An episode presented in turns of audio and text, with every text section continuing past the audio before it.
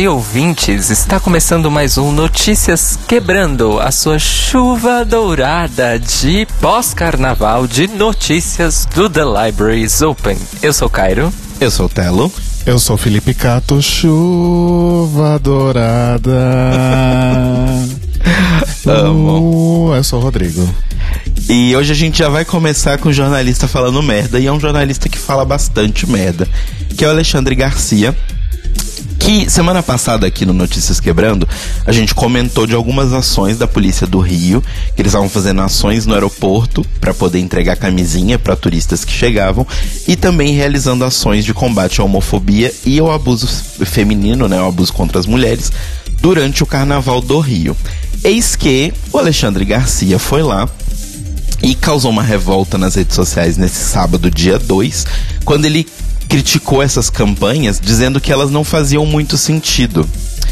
Porque não fazia sentido você falar contra o assédio sexual e ao mesmo tempo distribuir camisinhas. Ele disse, abre aspas, fico pensando na perplexidade dos foliões entre dois estímulos. Primeiro distribuem camisinhas, depois alertam que assédio é crime.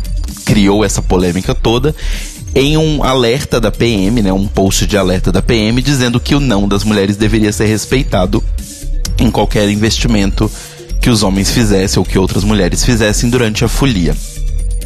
Obviamente as pessoas caíram em cima dele, né, e, e falaram bastante sobre a merda que ele estava dizendo.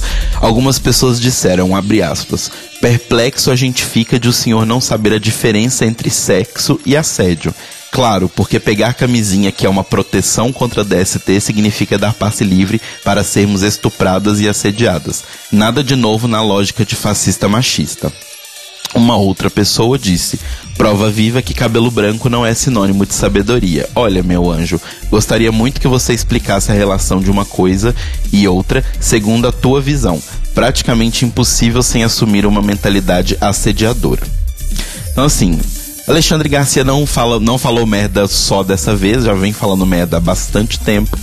Então, que melhoras para ele.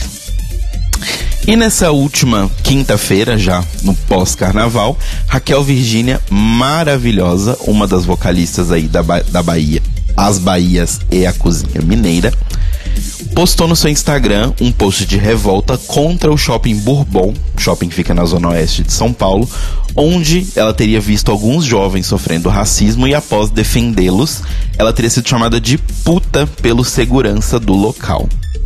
Tudo aconteceu, ela estava lá no shopping fazendo as suas compras normal. E aí, de acordo com ela, ela viu um grupo de jovens sendo meio que enquadrado pela polícia, um grupo de jovens obviamente negros. E ela parou perto para escutar o que, que eles estavam conversando. E ela escutou eles dizerem, tipo, ah, você fez alguma coisa? E o outro respondeu, não. Ah, então já era. E aí, ela viu que, né, foi perguntar para eles o que estava acontecendo e eles falaram que os seguranças foram atrás dele averiguando reclamação de uma loja. Aí a Raquel, arretada como é, foi lá e falou: então, seguinte, foi lá nos policiais, né, nos seguranças, e perguntou o que, que é que a loja tinha reclamado. E aí os seguranças ficaram com uma cara meio tipo, ah, é, então, é, não, né, não, pra evitar falar qualquer coisa.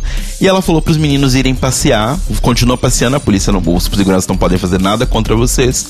Pode ir embora. Os meninos agradeceram, valeu tia. E aí ela continuou normal, andando de boa. Depois ela reencontrou com um desses seguranças que estava nesse grupo, enquanto ela estava fazendo suas compras, e ele ficou olhando para as compras dela, enquanto passou por ela, chamou ela de puta e ficou olhando as compras, né, para poder saber, porque a Raquel também é uma mulher negra. E aí, nisso ela respondeu para ele que que, que ele estava olhando, que ela tinha comprado sim, ela tinha dinheiro para comprar ali, porque ela conseguiu com o trabalho dela e o esforço dela, e que, que ele tinha a ver com isso. E aí o cara começou a disparar, obviamente, né? Quando vê uma mulher indo contra, não consegue ficar quietinho. E aí começou a falar que ela tinha comprado com dinheiro de prostituição, que ela era uma puta e que não sei o que, não sei o que, não sei o que. Raquel foi lá, respondeu na mesma moeda e fez uma reclama reclamação gigantesca pro shopping, que respondeu apenas que a empresa de segurança é terceirizada e eles não compactuam com nenhuma ação desse tipo.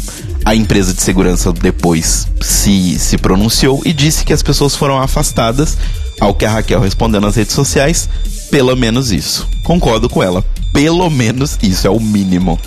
Eu só acho engraçado que as pessoas ainda acham que puta é xingamento, né? Sim. Tipo, chamar alguém de viado Sim. tal. As pessoas ainda acham que essas coisas são xingamento. Ainda que ela tivesse comprado o que ela comprou com dinheiro de prostituição, ainda é um dinheiro que ela ganhou Exato. trabalhando, né? Exato. Ainda que fosse isso. E muito me surpreende que Raquel frequente esse shopping por quando todo mundo sabe que o verdadeiro shopping da Zona Oeste de São Paulo é o West Plaza, né, gente? Exato.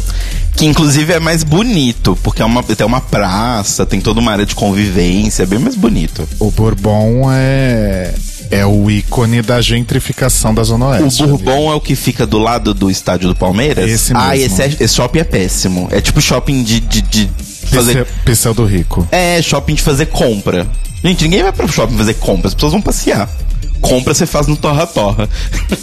e agora, dando um passeio rapidinho pelo mundo, o ministro de turismo da Malásia, que é um dos países a maior quantidade de islâmicos, né, de pessoas islâmicas do mundo, disse uma pequena merdinha de que não há pessoas gays na Malásia. De acordo com o ministro do turismo da Malásia, não existem essas pessoas lá.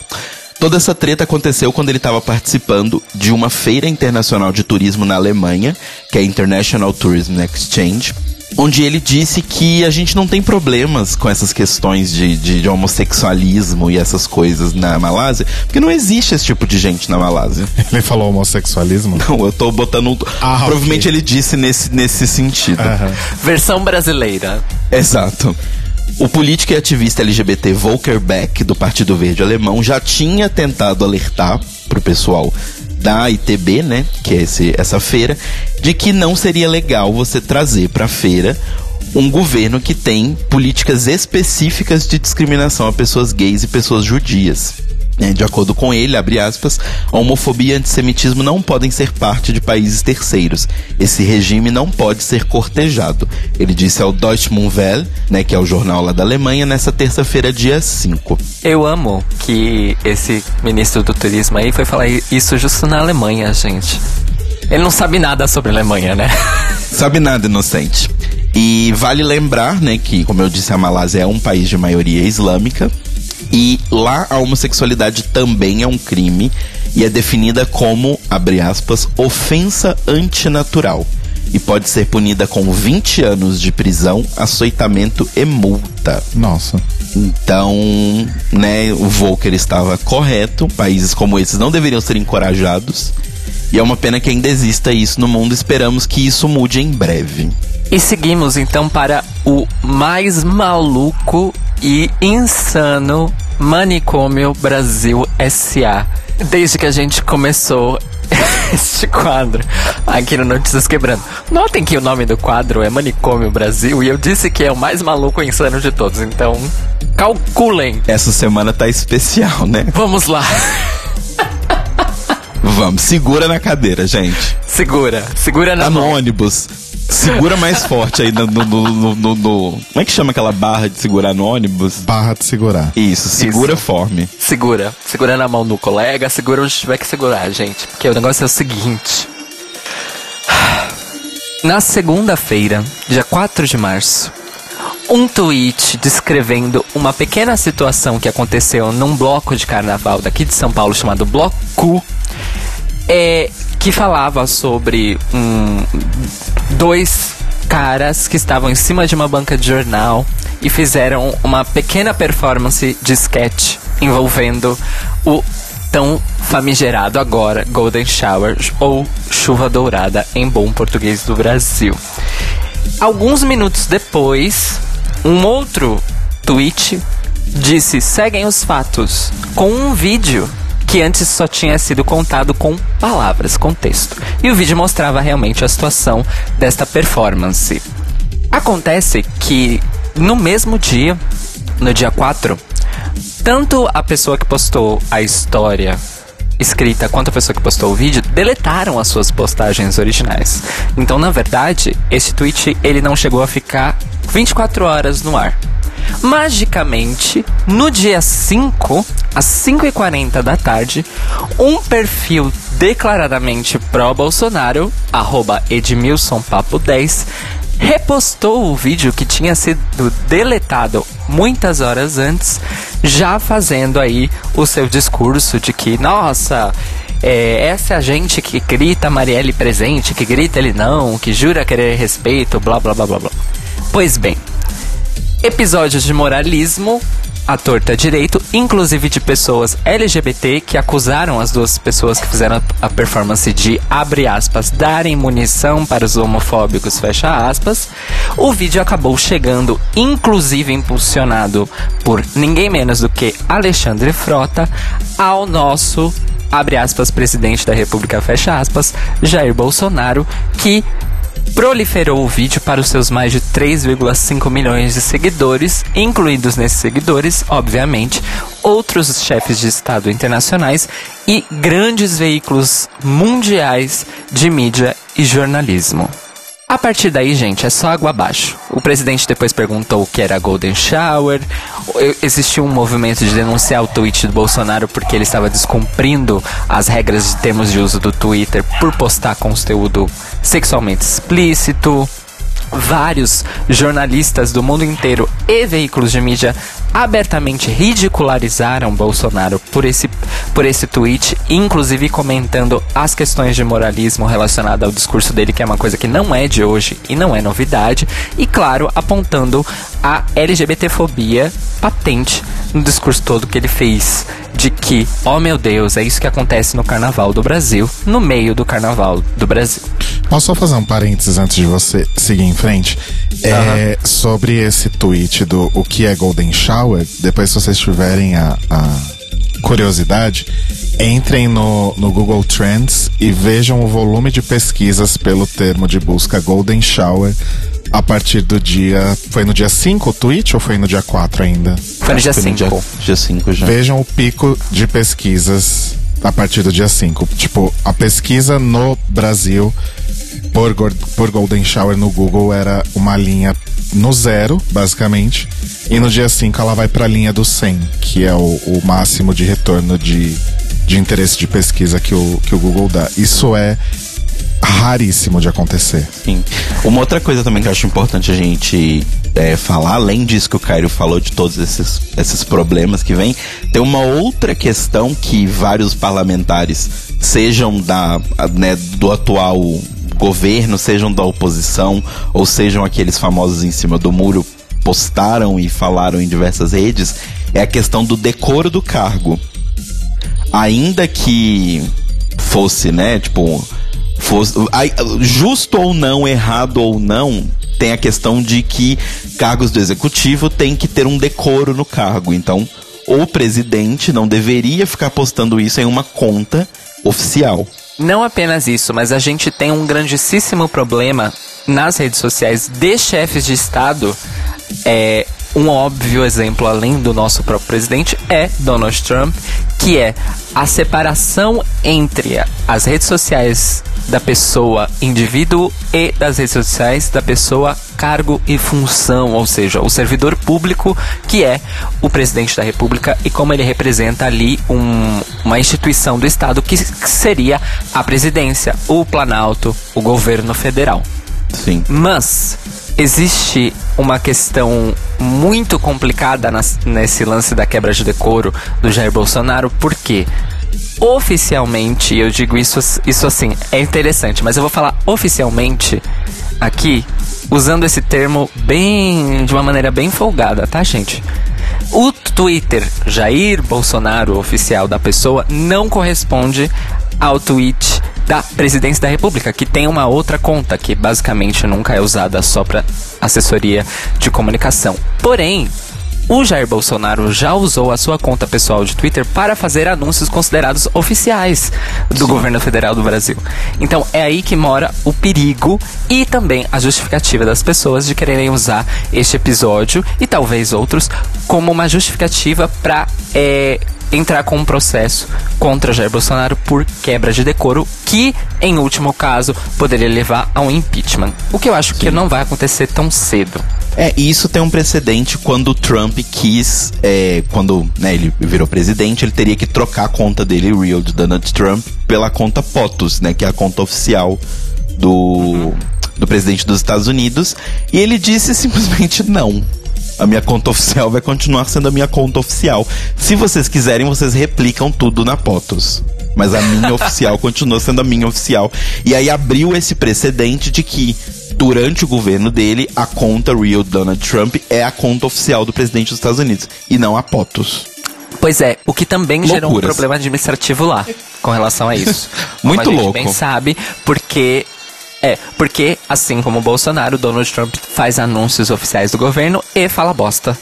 Depois de tanta repercussão negativa, Bolsonaro inventou um deflector aí, um, um, um elemento de desvio de atenção, quando ele decidiu vários dias depois do seu lançamento original, responder ao single de carnaval que Daniela Mercury e Caetano Veloso lançaram. Inclusive, eu vou repetir, muitos dias antes do carnaval, acho que duas semanas antes do carnaval, ele resolveu gravar ou pedir para um artista gravar. Eu não sei, eu não consegui assistir o vídeo até o final porque a vergonha alheia, infelizmente, é, me atingiu. Mas é uma espécie de marchinha de carnaval em resposta às críticas que Caetano e Daniela fazem na letra da sua música que se chama É Proibido o Carnaval. Pois bem, Daniela Mercury, como bem sabemos, não leva desaforo para casa. É, isso não é de hoje, tá, gente? Quem lembra da Daniela nos anos 90 sabe que ela sempre foi assim. É, ela muito calmamente disse pro presidente que ela, como artista, tem direito a, a expressar as, crítica- as críticas que ela quiser com relação ao governo e que se o governo quiser contestá-la com relação a isso e também entender melhor como funciona a Lei Rouanet, porque obviamente Bolsonaro usou a Lei Rouanet como ponto de ataque contra Daniela e Caetano, ela estaria aberta e disposta tranquila, tranquilamente para se reunir com o presidente da República ou com quem quer que seja no governo para esclarecer como funciona a Lei Rouanet, porque aparentemente o próprio governo não sabe como a lei funciona. A partir disso, Alexandre Frota decidiu liderar um motim. Um motim contra o próprio Bolsonaro, dizendo o seguinte: se alguém do governo Bolsonaro se reunir com Daniela Mercury, eu e outros deputados da bancada vamos começar o desmanche da bancada aliada de Bolsonaro no Congresso. Que bagunça. Que bagunça. Mais uma vez, Alexandre Frota também usou a questão da Lei Rouanet, etc, blá blá blá, essa porra toda.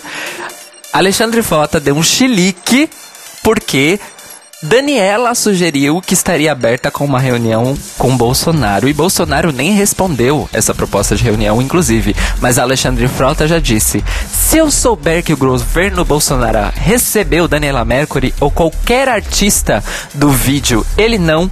Eu e diversos deputados, entre eles Sóstenes, Marco Feliciano, José Medeiros, vamos iniciar uma operação desmanche geral. Que fique claro, arroba Jair Bolsonaro. Eu acabei de ler o tweet do Alexandre Frota, gente. pois é, gente.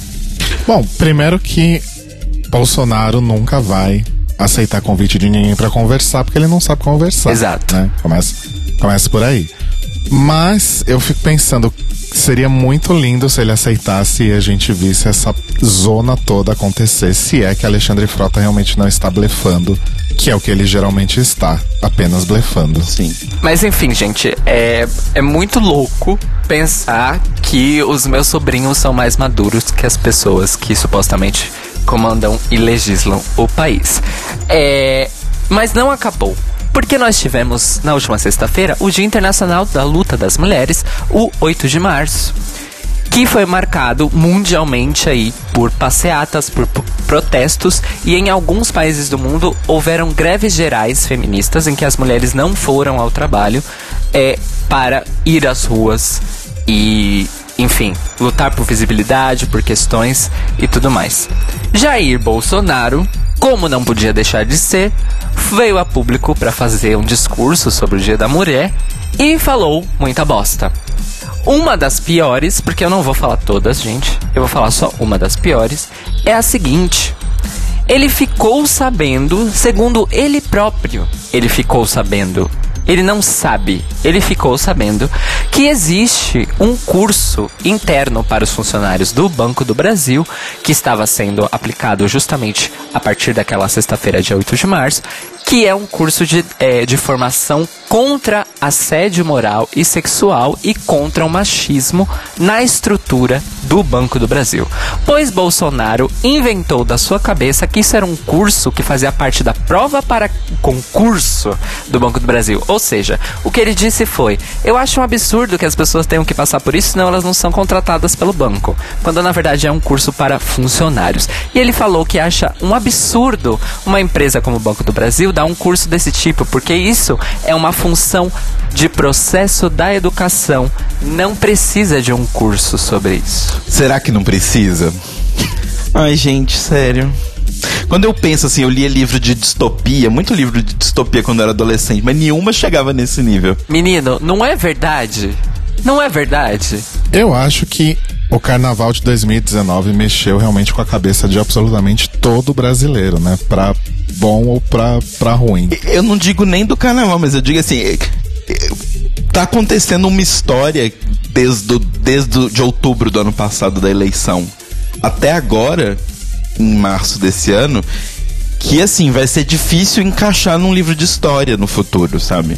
Se é que vão ter livros de história no futuro, mas assim, porque nada faz sentido.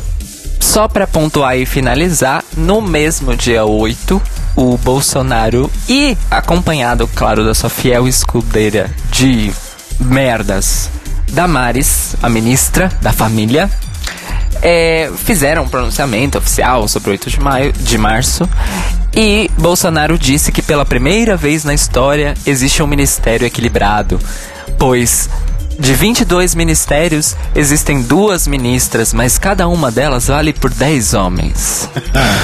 Ah, E aí Damares, não satisfeita, disse que a questão da igualdade entre os gêneros é muito complicada, porque se a gente for parar pra pensar, o que os homens pensam é: ah, se a mulher é igual a mim, ela já aguenta apanhar igual a mim.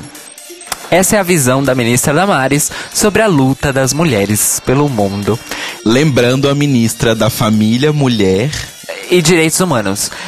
Só como uma nota de rodapé, Bolsonaro anunciou na semana passada que fará lives no seu Facebook todas as quintas-feiras para conversar com a população. Aí eu te pergunto, meu querido ouvinte, minha querida ouvinte, como é que um presidente da república usa sua conta pessoal no Facebook, é uma página, mas ainda é a página Jair Bolsonaro e não a página do Planalto nem da presidência da república, para fazer uma, transmis- uma transmissão ao vivo toda quinta-feira via internet, que é um meio de informação e comunicação ao qual nem 70% da população do país tem acesso e acha que isso resolve a seu problema, seu grandíssimo problema de comunicação. E assim a gente termina o Manicômio Brasil SA Limitada Incorporated de hoje. puxado. bom, eu não sei o que dizer, só sei dizer que agora é hora do Boletim Greg Race, a sua revista eletrônica de notícias e fofocas sobre RuPaul's Drag Race e correlatos. Estreou nesse último sábado, dia 9, mais um programa envolvendo makeovers e drag queens, que é o programa Drag Me Down the Aisle da TLC, que é um, um canal de TV por assinatura, e que na melhor eh, tradição aí de Drag You e Drag Me as a Queen, é um programa que se propõe a ter drag queens fazendo a makeover de uma mulher cis, né? A diferença, na verdade, aí desse programa em relação aos outros é que ele tem especificamente a função de transformar uma mulher que está prestes a se casar e quer realizar aí todo um makeover para o seu casamento. No caso, essa mulher se chama Emily e ela foi descrita pela Us Weekly como uma noiva Amish do interior que se sente mais confortável usando jeans, camisa de flanela, nenhuma maquiagem, mas está procurando ajuda das queens para criar e ajudá-la a criar o casamento perfeito. Inclusive o, o título é uma tradução literal seria arraste-me para o altar, né? Pelo, pelo aisle, que é o corredorzinho que vai ali até o altar. Tem essa, essa, esse trocadilho aí do drag me, né? De, Uhum. de me transforme em drag ou me arraste, né? Como já foi usado anteriormente. Enfim, nada muito de novo nesse programa, tirando essa questão de que é a, a função específica do casamento.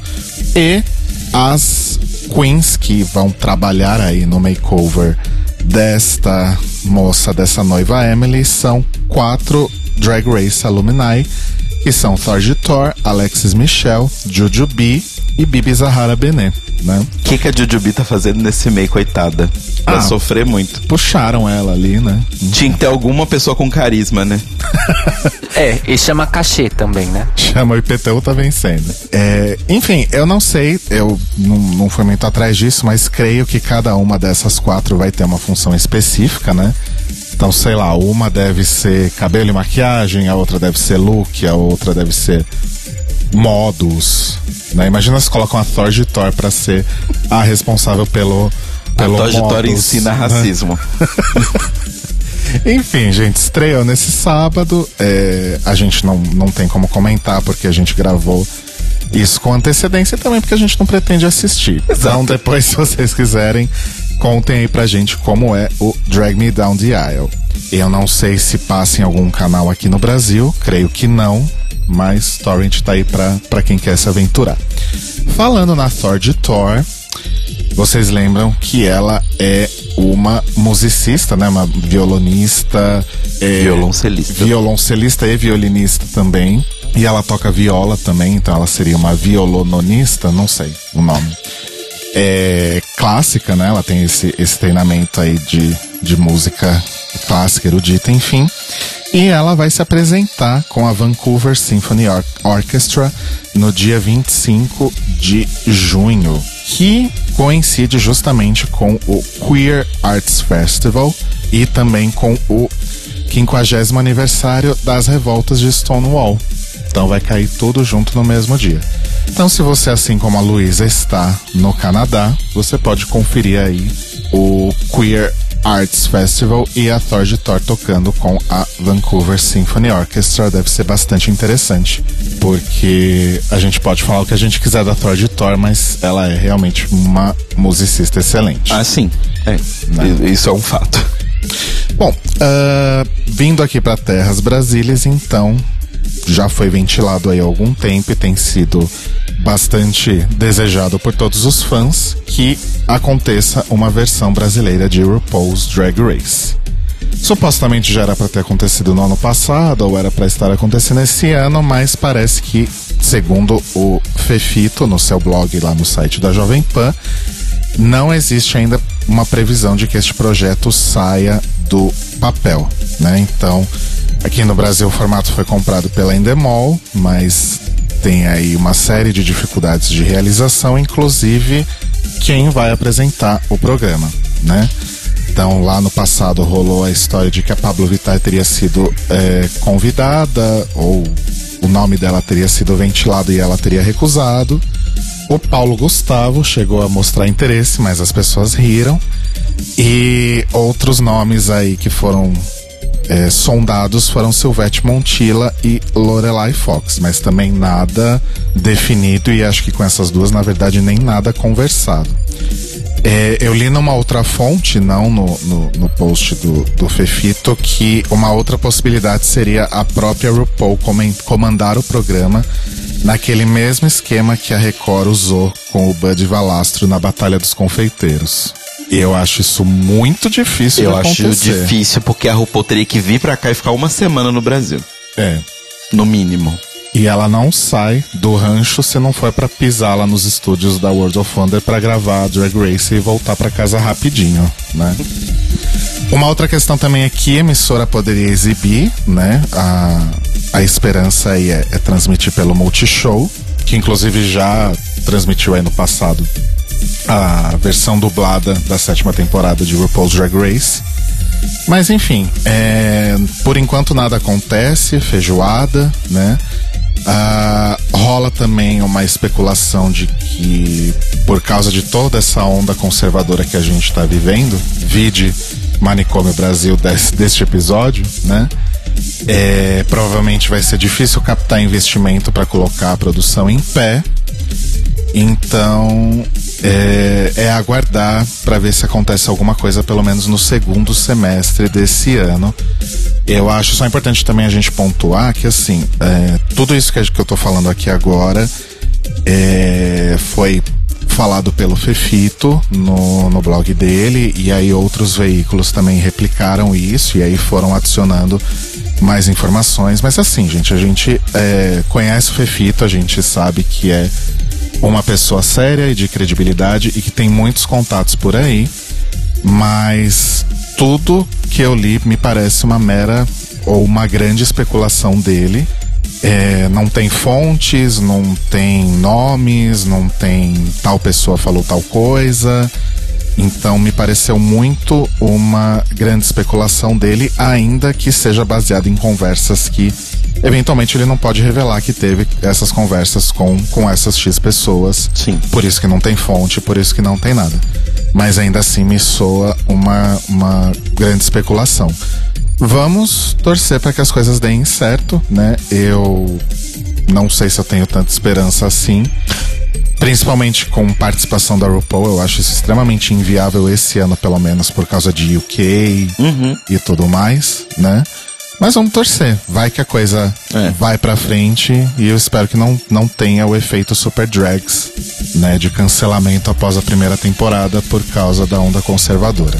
Então, É, eu acho que o- complicado. o que a gente tira mais disso é saber que, tipo assim, se é que está sendo pensado e tal, ainda tá num estágio muito embrionário, do tipo, fechando o cast pra gravar um possível piloto. Então, tipo assim, tá muito no início, então não esperem pra esse ano.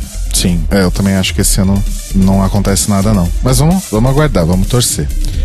E no momento fofoca da semana, essa eu peguei do Race Chaser, que é o podcast da Alaska e da Willan.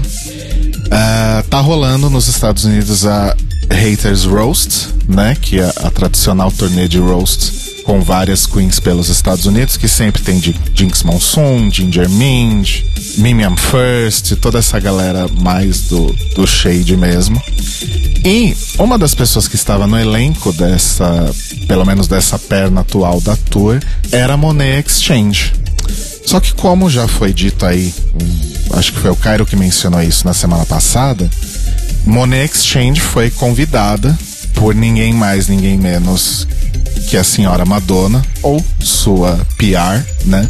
Pra fazer um feat ali num videoclipe. Aí o que, que a Monet fez? Chegou pro, produ- pro produtor da Haters Roast e falou: Ai, posso ter esses, esse, esse, esse dia de folga aqui?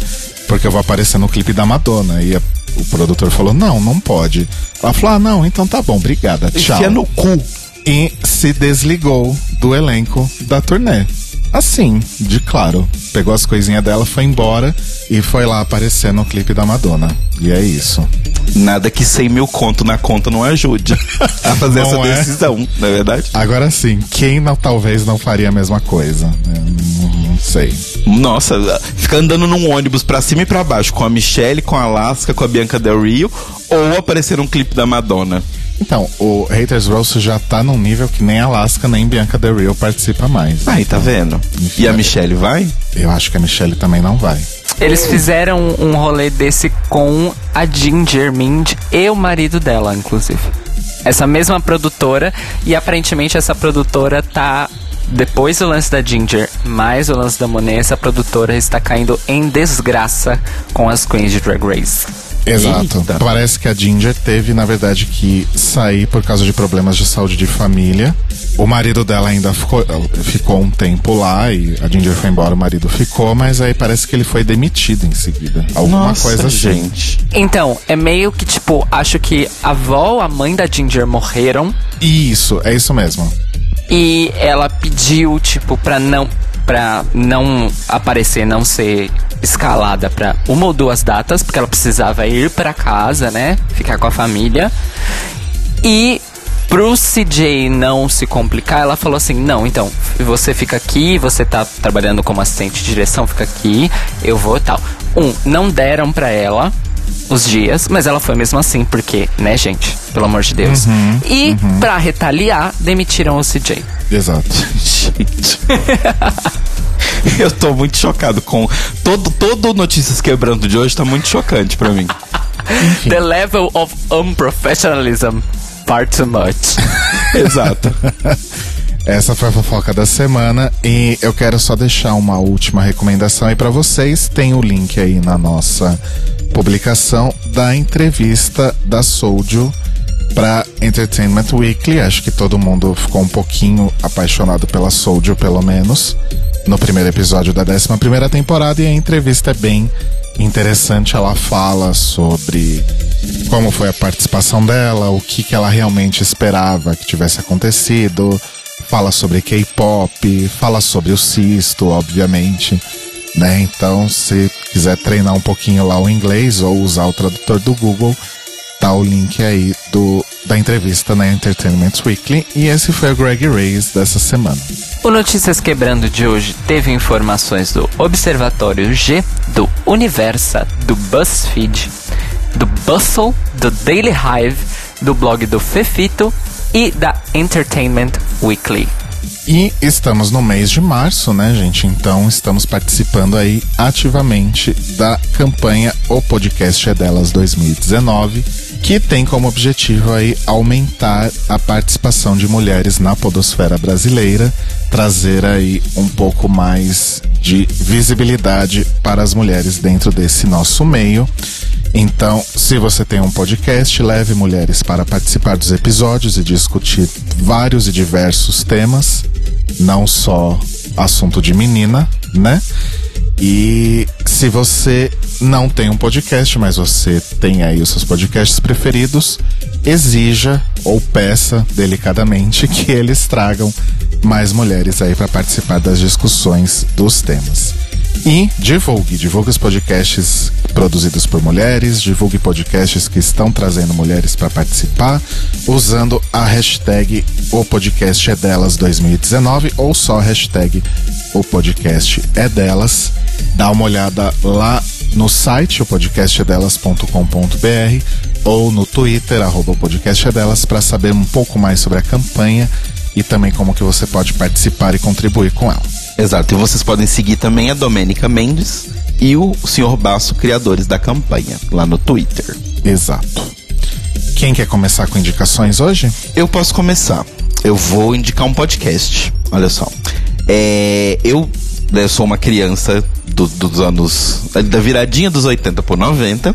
Então eu sou uma criança que cresceu com TV Manchete e com toda a coisa de da invasão japonesa no, no ocidente. E eu gostava muito de Power Rangers quando eu era criança e esse amor foi acabando com o passar dos anos, que eu fui crescendo e o tempo foi ficando espaço. Mas eu continuei sempre tendo aquele carinho e tal. E aí, eis que descobri, através do nosso querido amigo Fred Pavão, lá do DWBR Cash, que existia o Mega Power Brasil, que é um site brasileiro que fala sobre tokusatsu e séries Power Rangers. E eles abriram um podcast novo, onde o Fred, nosso amigo, participa, que é o Centro de Comando. E ele está disponível em todas as, as plataformas aí de podcast, inclusive o Spotify. E eles já estão no número 6. E é um podcast muito divertido, eles vão falando sobre várias temporadas. Eles conhecem para um caramba, inclusive das temporadas japonesas e tudo mais. E é um podcast super divertido, assim, é bem, bem parecido com o nosso e parecido com o da WBRcast, sabe? Bem uma conversa entre amigos que gostam de uma série em comum. Então é bem gostosinho de ouvir, os episódios são muito gostosos e aconselho a todo mundo. Centro de comando. Bom, eu tenho uma indicação muito rápida aqui que é o seguinte. Infelizmente, vocês já devem saber, porque nós chegamos a comentar aqui no Notícias Quebrando, mas o nlucom.com infelizmente saiu do ar. Mas o Neto Lucom postou na última segunda-feira, dia 4 de março, a entrevista derradeira em vídeo no canal do YouTube do, do Enelucom com o Henrique Lunardi, que é o primeiro homem trans da Polícia Militar do Estado de São Paulo. E essa entrevista ela é especial por dois motivos. Um, por causa da pessoa que está sendo entrevistada, é realmente uma, uma história de vida e uma perspectiva que a gente realmente não escuta todo dia.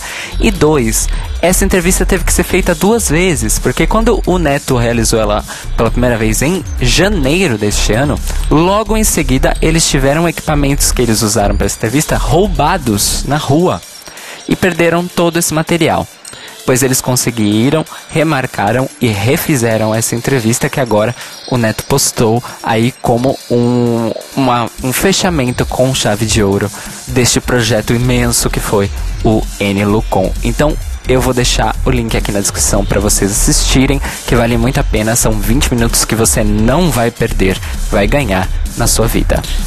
A minha dica também é rápida, foi um lançamento pré-carnaval ainda, mas acho que dá tempo, que foi a regravação de Divino Maravilhoso pela Isa Maravilhosa, com participação do Caetano Veloso e featuring a inteligência artificial do Google. A faixa foi produzida pelo Dudu Marotti, velho de guerra aí. É, e supostamente ferramentas de inteligência artificial do Google foram usadas para recriar a música e trazer outros ritmos e, e o hip hop e whatever. Eu não compro isso porque eu já a única a primeira experiência que eu tive desse papo de música criada com inteligência artificial e eu trabalhava na agência de publicidade que trabalhou na campanha e eu sei que foi tudo uma grande farsa. Não posso falar isso sobre essa versão de Divino Maravilhoso, mas eu ainda não, não compro muito essa ideia. Não sei a opinião do Cairo ou de outras pessoas que fazem música em relação a isso, mas eu ainda tô um pouco reticente para comprar essa ideia. Anyway, o feat é maravilhoso, né? A regravação, aliás, é maravilhosa porque tem Isa, que é incrível, e tem Caetano, que foi quem escreveu a canção, e Caetano é Caetano. E vocês podem procurar aí no YouTube. Eu gostei bastante. E é isso, gente. Notícias Quebrando, então, está disponível toda segunda-feira, logo nas primeiras horas do dia, no feed ou no Spotify ou no iTunes. E você pode ouvir também às 8 da manhã em transmissão na Rádio Sense, em sensecast.org. E se você quiser mandar o seu e-mail, seu comentário que a gente vai transformar em música com o auxílio do Google, você pode escrever o um e-mail para contato@thelibrariesopen.com.br ou ir lá no nosso site thelibrariesopen.com.br e deixar o seu comentário no post deste episódio. E podemos conversar também no Twitter e no Instagram, onde a nossa arroba é Tlio Podcast, T-L-I-O Podcast, e no grupo A Biblioteca lá do Facebook.